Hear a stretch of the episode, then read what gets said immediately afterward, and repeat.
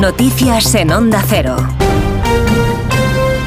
Buenas noches. Tercera jornada de protestas de los agricultores y ganaderos en nuestro país, la que se ha vivido este jueves y a la que se han sumado las grandes organizaciones agrarias Asaja, COAG y UPA. Ha habido protestas en Ciudad Real, Huesca, Ávila, Salamanca, Barcelona, Navarra o La Rioja. Ha habido retenciones en decenas de carreteras de hasta ocho comunidades autónomas, pero el día también ha dejado varios incidentes. En Logroño y Pamplona ha habido disputas entre los manifestantes y los policías y una treintena de tractores han intentado acceder a la localidad cercana de Pamplona, donde reside la presidenta de Navarra, María Chivite, a la que han impedido salir de su domicilio.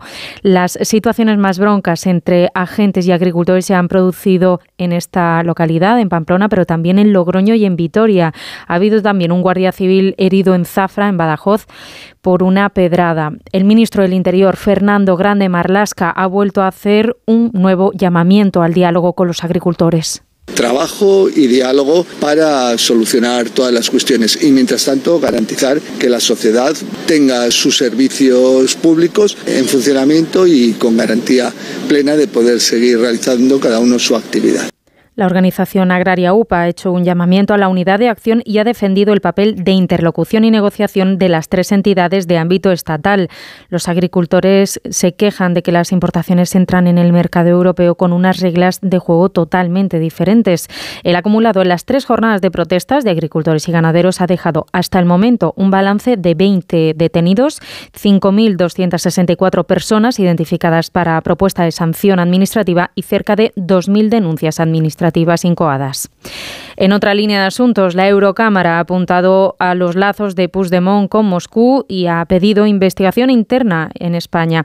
El Parlamento Europeo ha denunciado este jueves en una resolución las injerencias rusas durante el procés independentista en Cataluña, apuntando directamente a los contactos del expresidente de la Generalitat de Cataluña, Carles Puigdemont, con exespías rusos en 2017 ha reclamado una investigación interna de la Eurocámara, así como que las autoridades en España investiguen este caso.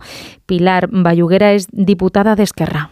Es que por las noticias que yo tengo, todo eso es un, es un montaje y por tanto no sé qué contestar. Es decir, si a mí me pregunta así en seco, yo le diré, no hay ninguna injerencia de ningún ruso en el proceso catalán.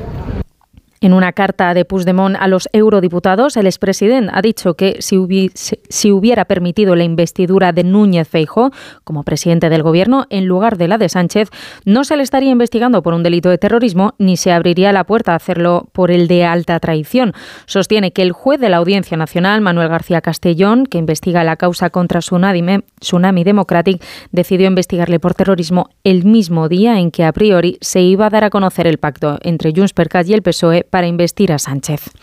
Y nos vamos a Estados Unidos. Allí el Tribunal Supremo ha deliberado para determinar si Donald Trump queda inhabilitado para presentarse a las elecciones presidenciales al estar imputado por varios delitos de conspiración en el asalto al Capitolio.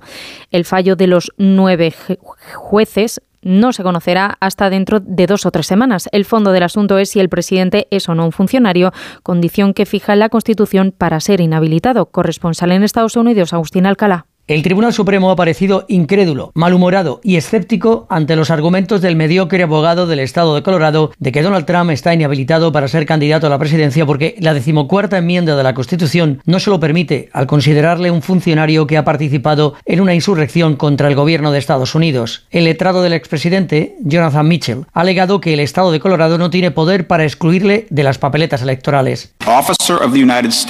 Funcionario de Estados Unidos solo se refiere a personas que han sido nombradas, sino aquellas que han sido elegidas como el presidente y miembros del Congreso. Y la segunda razón es que la sección tercera no se puede emplear para excluir de las papeletas a un candidato a la presidencia.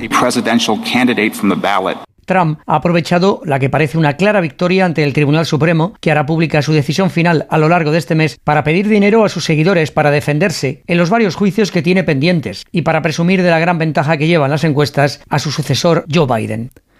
Eso ha sido todo por ahora. Más información a las 3, a las 2 en Canarias. Síguenos por internet en ondacero.es.